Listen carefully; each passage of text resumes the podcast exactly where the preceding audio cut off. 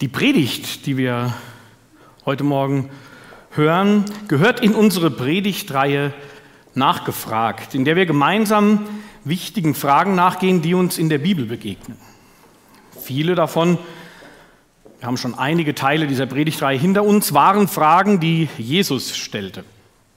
Heute ist eine Frage dran, die aus dem Jüngerkreis kommt und sich an Jesus richtet. Wohin gehen wir? Die Frage taucht in genau diesem Wortlaut nicht im Text auf, aber der Text macht klar, dass genau das die Frage der Jünger ist, die Frage, die sie hier beschäftigt. Bevor wir uns dem Text aus Johannes 14 zuwenden, der sich während des letzten Abendmahls zuträgt, wollen wir uns noch einmal die zuvor vergangenen Tage und Wochen vor Augen halten und die Situation der Jünger.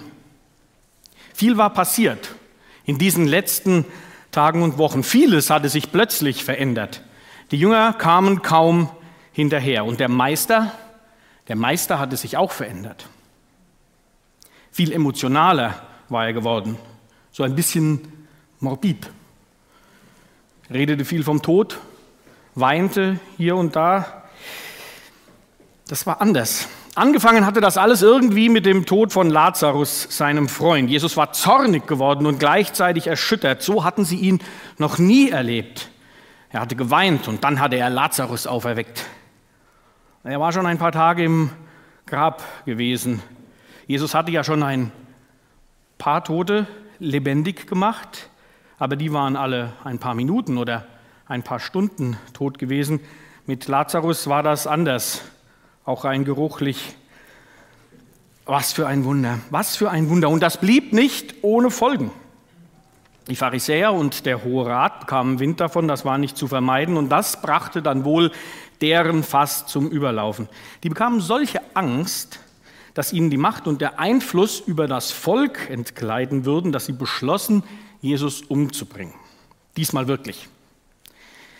Den nach Nachdenklicheren unter den Jüngern war schon immer klar gewesen, dass genau das eine der großen Gefahren war. Dass es dem mächtigen Hohen Rat irgendwann zu bunt werden würde. Aber als es dann soweit kam, war es doch eine Überraschung. So ein paar Tage blieb Jesus aber ganz vernünftig. Und sie versteckten sich im Nirgendwo in Ephraim am Rande der Wüste. Aber das dauerte nicht lange. Dann nahm der Meister wieder Kurs auf das Passafest in Jerusalem. Eigentlich war allen klar, dass das kein gutes Ende nehmen würde. Ja, und auf dem Weg nach Jerusalem hat er es dann auch noch mal unmissverständlich gesagt. Er prophezeite Verrat, Festnahme, Todesurteil, Folter, Kreuzigung und unfassbar seine Auferstehung von den Toten. Und alle hofften, dass sich das alles irgendwie vermeiden lassen würde. Und zunächst schien das auch ganz gut zu laufen. Es gab Hoffnung. Der Einzug in die Stadt, der Einzug nach Jerusalem, der gestaltete sich zu Beginn sehr angenehm. Jubelnder Empfang, Lieder, Tanz, Begeisterung. Und was macht der Meister? Er weint über Jerusalem und sagt den Menschen die Zerstörung ihrer Stadt voraus. Da macht man sich Freunde. Und allen hat das irgendwie Angst gemacht. Diese Seite an ihm, diese dunklere Seite, die war neu. Ach, und dann die, die Händler im Tempel. Mann, oh Mann. Die Tische, die Tiere, das Geld, das Geschrei. Allen blieb der Mund offen stehen, außer Petrus, der fand es prima. Und dann kam das Passafest und das Abendmahl. Da hatte der Meister sich anscheinend wieder beruhigt und dann hat er ihnen die Füße gewaschen. Auch so eine Sache. Ne? Er ihnen. Das war vielen peinlich. Umgekehrt wäre doch besser gewesen, oder? Das umgekehrt wäre doch angemessen gewesen. Das anschließende Abendmahl begann aber sehr schön. Und dann, es passte irgendwie in diese, in diese Wochen. Aber dann nahm es, wie eben die ganzen letzten Wochen, auch eine dunkle Wendung. Jesus prophezeite noch einmal einen Verrat mitten aus dem Kreis der Jünger und Judas war daraufhin verschwunden. Und dass Petrus ihn verleugnen würde, bevor der Hahn kräht, das hat Jesus auch prophezeit. Ausgerechnet Petrus. der Fels in der Brandung. Und dann, dann diese lange, lange Rede. Ganz klar, eine Abschiedsrede, ganz klar. Und ziemlich zu Beginn dieser Rede steht dann unser Text. Jesus und seine Jünger sind immer noch in dem Saal, in dem sie das Abendmahl gefeiert haben. Und dann lesen wir in Johannes 14, in den Versen 1 bis 11, habt keine Angst. Ihr vertraut auf Gott, nun vertraut auf mich. Es gibt viele Wohnungen im Haus meines Vaters und ich gehe voraus, um euch einen Platz vorzubereiten. Wenn es nicht so wäre, hätte ich es euch dann so gesagt? Wenn dann alles bereit ist, werde ich kommen und euch holen, damit ihr immer bei mir seid, dort, wo ich bin. Ihr wisst ja, wohin ich gehe und wie ihr, und wie ihr dorthin kommen könnt. Nein, Herr, das wissen wir nicht, sagt Thomas. Wir haben keine Ahnung, wo du hingehst. Wie können wir da den Weg kennen? Jesus sagte zu ihm, ich bin der Weg. Ich bin die Wahrheit und ich bin das Leben. Niemand kommt zum Vater außer durch mich. Wenn ihr erkannt habt, wer ich bin, dann habt ihr auch erkannt, wer mein Vater ist.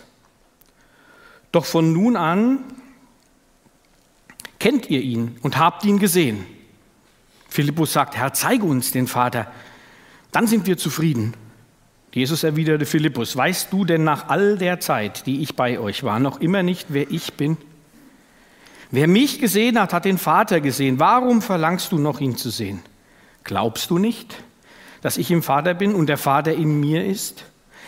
Die Worte, die ich euch sage, die stammen ja nicht von mir, sondern der Vater, der in mir lebt, wirkt durch mich.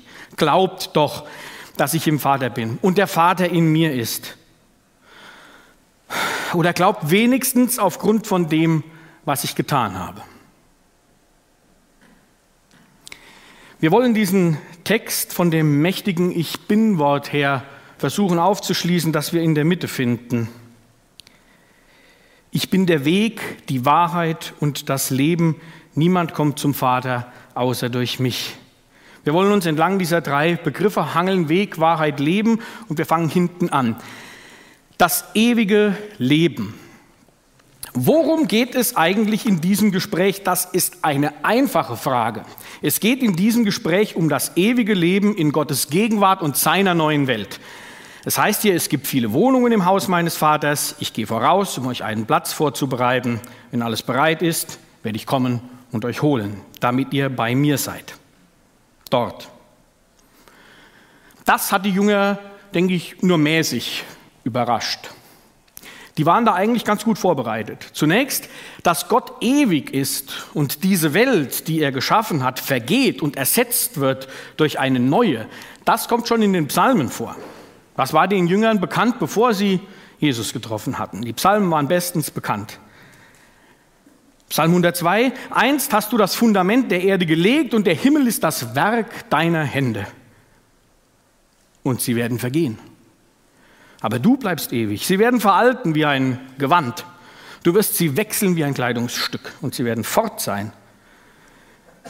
Doch du bleibst für immer und ewig derselbe, deine Jahre haben kein Ende. Und zweitens, Gott ist ewig. Und das zweite ist das ewige Leben. Das ewige Leben, da waren die Jünger auch darauf vorbereitet, dass Jesus davon spricht, denn das tat er eigentlich immer oder ganz häufig. Das ewige Leben kommt in seiner Botschaft ständig vor, als Ziel und Vollendung des irdischen Lebens der Menschen, die an Gott glauben. Also ein Beispiel kennen wir alle, berühmteste Verse aus dem Neuen Testament, Johannes 3, Vers 16. Denn Gott hat die Welt so sehr geliebt, dass er seinen einzigen Sohn hingab, damit jeder, der an ihn glaubt, nicht verloren geht, sondern das ewige Leben hat.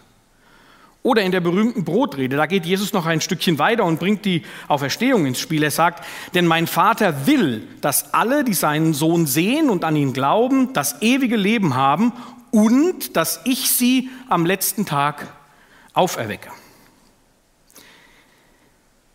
Und dann vielleicht noch ein Vers von weiter vorne im Johannesevangelium. Ich bin der gute Hirte, sagt Jesus, meine Schafe hören meine Stimme und ich kenne sie und sie folgen mir und ich gebe ihnen das ewige Leben und sie werden nimmermehr umkommen und niemand wird sie aus meiner Hand reißen. Das heißt, die Jünger waren gut ins Thema eingearbeitet, so wie wir. Wir kennen das auch alles. Ne? Und hier in unserem Abschnitt enthüllt Jesus ein weiteres unglaubliches Detail zu Gottes neuer Welt. Es war für die Jünger, denke ich, so neu, wir werden mit ihm und mit Gott gemeinsam wohnen und leben. Das würde für meine Kinder bedeuten, dass sie ihr Zimmer regelmäßig aufräumen müssen. Für uns weckt das andere Assoziationen. Wir werden mit ihm und Gott gemeinsam wohnen und leben in ihrer Gegenwart. Das war für die Jünger damals und auch für uns heute, wenn wir ehrlich sind, ist es unvorstellbar und zwar unvorstellbar schön. Und wir, im Gegensatz zu den Jüngern, 2000 Jahre später, haben noch mehr Informationen aus dem Neuen Testament zu Gottes neuer Welt. Wie in der Lesung aus der Offenbarung gehört, wird es dort in dieser Welt kein Leid mehr geben, keinen Schmerz, keine Krankheit, keinen Tod. Und was wir, denke ich, auch ein wenig anders uns vorstellen, zu Recht, als die Jünger, ist, wie viele Wohnungen es da geben wird. Ich weiß nicht, ob die Jünger mit elf rechneten oder zwölf. Ich denke mit einer kleineren Zahl. Wir müssen mit Millionen, wenn nicht Milliarden Wohnungen dort rechnen. Für alle Menschen, die an Christus glauben, an ihn geglaubt haben und an ihn glauben werden. Und wir werden auch diejenigen wiedersehen, die wir hier im Moment schmerzlich vermissen. Das ist wunderbar. Das ist wunderbar. Das ist unsere Hoffnung. Und wenn wir das hören, wenn wir das lesen, wenn wir das verstehen, wenn wir das vielleicht weitergeben, dann sind wir voller Vorfreude. Unser Platz in Gottes neuer Welt scheint unfassbar schön und überwältigend zu sein. Vielleicht noch ein Detail, das ich persönlich liebe.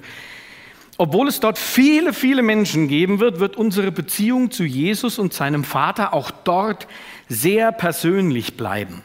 Also nichts mit großen Menschengruppen in weißen Gewändern, die alle Harfe spielen. Es wird eine persönliche Beziehung bleiben. In Offenbarung 2 lesen wir, dass wir wie die Glaubenshelden aus der Bibel, Paulus, Petrus, Abraham, gibt noch einige andere, von Jesus einen neuen Namen erhalten.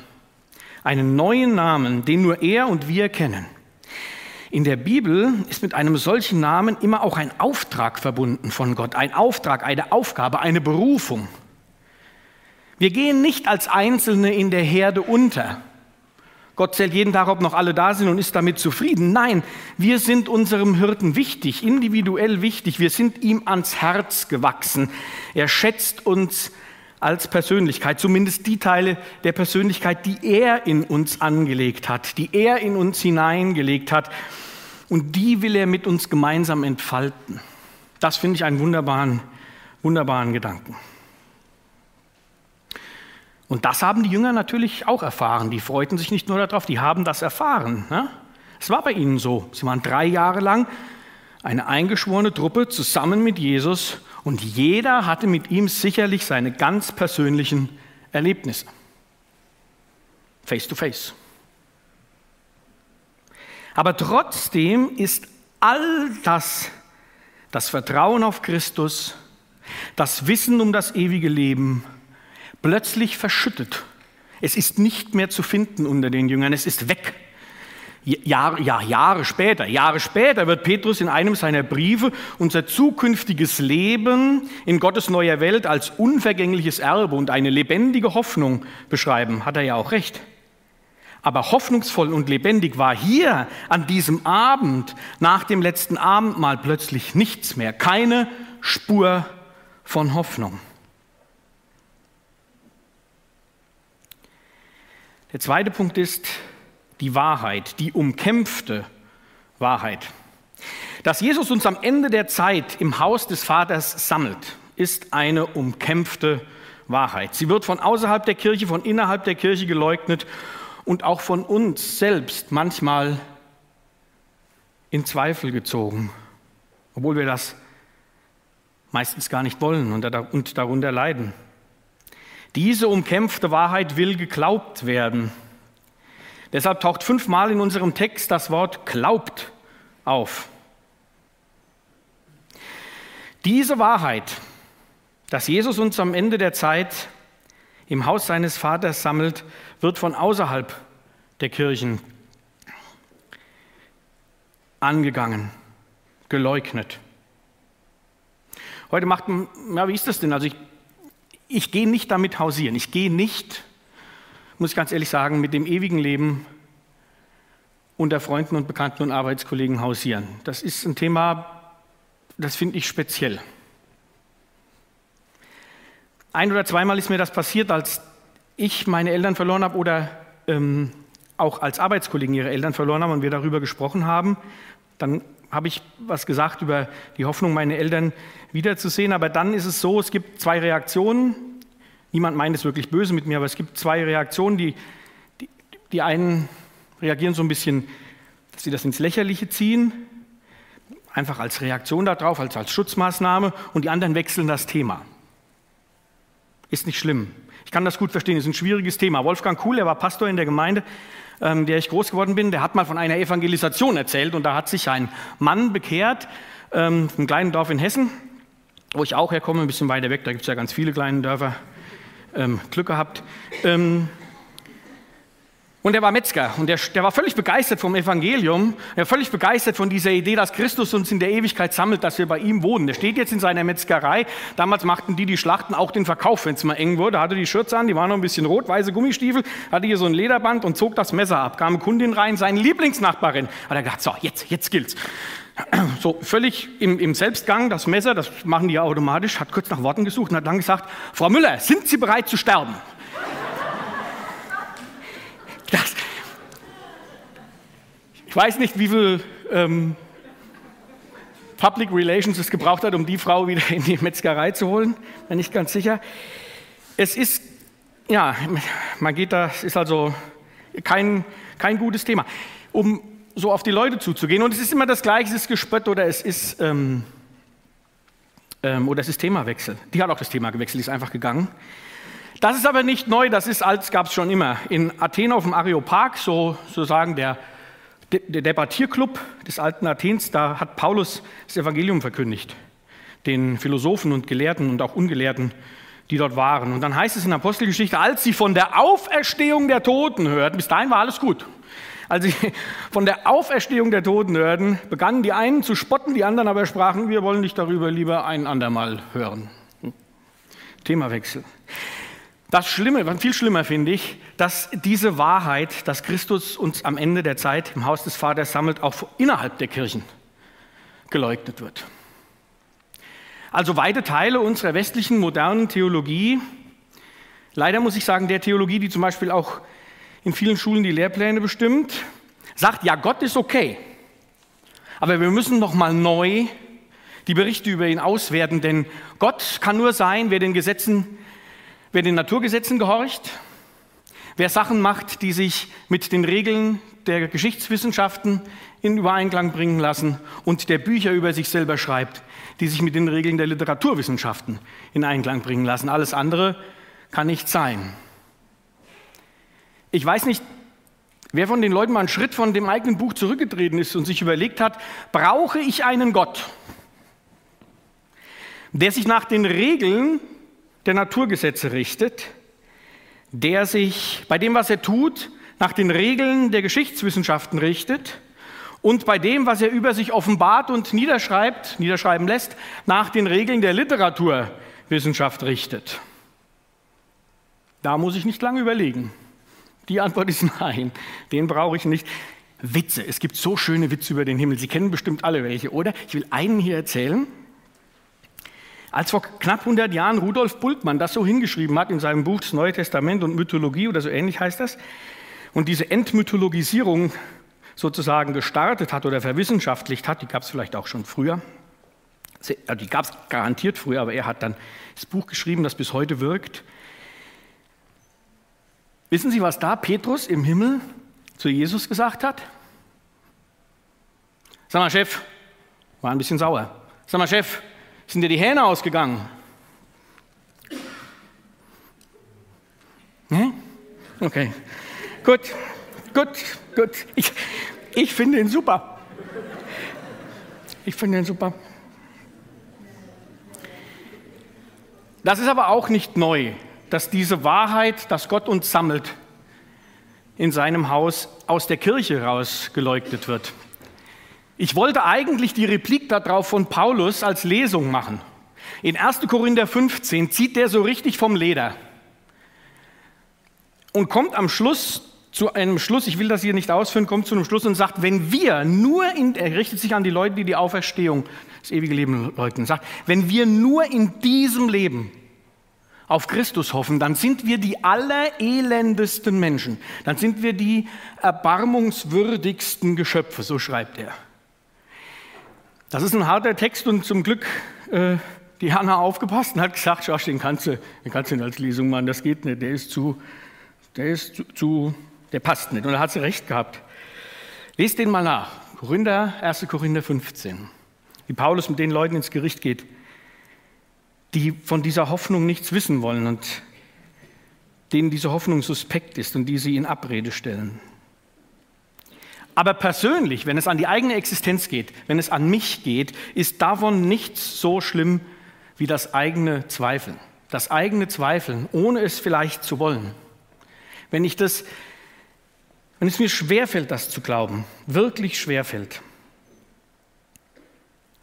Das erinnert so ein bisschen an, an Petrus auf dem See. Ne? Der sieht das Ziel, der sieht Jesus, der will auf ihn zugehen und dann sieht er aber auch die Bedrohung. Die Wellen, den Wind, das Wasser, das tiefe Wasser unter sich und er verliert das Ziel aus den Augen, weil die Bedrohungen größer erscheinen als das Ziel. Und so ist das hier auch bei den Jüngern in unserer Geschichte. Was wird passieren, fragen sie sich. Was kann uns alles passieren? Wie schlimm kann das werden? Kann man die wütende Oberschicht noch besänftigen? Wenn ja, wie? Wird Jesus wirklich getötet werden? Und was wird dann aus uns? Wird man uns den Prozess auch machen? Oder wird man uns laufen lassen? Was soll bloß werden? Und in diesen Bedrohungen geht ihnen der Blick auf Christus und sein Versprechen des ewigen Lebens verloren. Sie zweifeln an seinem Versprechen. Sie haben das Ziel aus den Augen verloren. Aber Jesus, was macht Jesus? Er gibt seine Jünger nicht auf, auch wenn sie ihm, der Wahrheit in Person, im Moment nicht recht glauben können. Wir haben eben gelesen, ich bin der gute Hirte, meine Schafe hören meine Stimme und ich kenne sie und sie folgen mir und ich gebe ihnen das ewige Leben und sie werden nimmermehr umkommen und niemand wird sie aus meiner Hand reißen. Ich bin der gute Hirte. Und Jesus hat uns selbst im Gleichnis gezeigt, was der gute Hirte mit verirrten, verwirrten und mit zweifelnden Schafen macht. Er geht ihnen nach, so lange wie es eben dauert, bis er sie hat, und dann bringt er sie zurück zur Herde, auch wenn er sie tragen muss. Und das gilt auch für uns und für die Jünger. Wenn das, was uns belastet, was auf uns einstürmt, was unsere Gedanken gefangen nimmt, wenn uns das bedroht und uns den Blick auf die Wahrheit verstellt, dann findet unser Herr einen Weg, uns zurück zu ihm, zur Wahrheit zu führen. Wie geschieht das in unserem Text? Den Jüngern sagt der Herr in Vers 11 folgendes, wenn ihr zweifelt, dann glaubt mir doch wenigstens aufgrund von dem, was ich bereits getan habe. Schaut auf meine Taten. Schaut auf meine Taten. Schaut nach hinten, schaut auf meine Taten. Und das hat den Jüngern geholfen. Das war ein Anker, an dem sie sich festhalten konnten. Ein paar Tage vorher hatten sie gesehen, wie, La wie Jesus Lazarus von den Toten auferweckt hatte. Sie hatten in drei Jahren so viele Wunder gesehen, dass sie sie gar nicht zählen konnten. Das ist jetzt keine Einschätzung von mir, sondern das schreibt der Johannes in seinem Evangelium. So viele, dass man sie nicht aufschreiben könnte. Und dieser Blick zurück hat ihren Glauben neu geweckt. Keiner von ihnen, keiner von ihnen ging in den kommenden dunklen Tagen, an denen Jesus gefangen, gefoltert, gekreuzigt und begraben wurde, ganz verloren. Es sind uns aus diesen Tagen keine Heldentaten der Jünger berichtet. Und auch nachher hatten sie noch Fragen, aber keiner, keiner hat aufgegeben. Sie sind alle dran geblieben. Auch für uns ist der Blick auf Jesu Taten hilfreich, wenn der Blick nach vorn auf Jesu große Verheißung verstellt ist. Wenn ich zurückblicke, muss ich sagen, in meinem Leben war kein spektakuläres Wunder zu beobachten, zumindest kann ich mich an keins erinnern. Niemand wurde von den Toten auferweckt. Es wurde kein Brot vermehrt, leider auch kein Wein. Aber im Gegensatz zu den Jüngern in unserem Text können wir viel weiter zurückblicken. Wir können zurückblicken durch die Bibel, durch Gottes Wort auf Karfreitag und Ostern. Das hatten die Jünger ja noch vor sich. Das war ja gerade ihr Problem. Und wir können darauf zurückblicken und wir sehen dabei, und das ist mein letzter Punkt, den Weg zum Vater. Wir sehen, was die Jünger noch nicht sehen konnten. Wir sehen die Schuld der Jünger. Wie Jesus die Schuld der Jünger und ihre Angst und unsere eigene Schuld und unsere Zweifel, die Schuld der ganzen Welt und das Leid, das uns den Blick auf ihn verstellen kann, aus dieser Welt und aus Gottes Angesicht trägt ans Kreuz und dabei sein Leben für seine Schafe lässt. Wir sehen aber auch, wie der Vater am Ostermorgen nicht einfach einen toten Körper wiederbelebt. Das ist ganz wichtig. Es gibt, ich weiß nicht, wer das Buch vom Benny dem 16. hat, ähm, Jesus von Nazareth, da gibt es eine Replik von, von ähm, von Benedikt XVI., von Josef Ratzinger, eine Replik an Bultmann über die Auferstehung. Das muss man mal lesen, sowieso ein super Buch.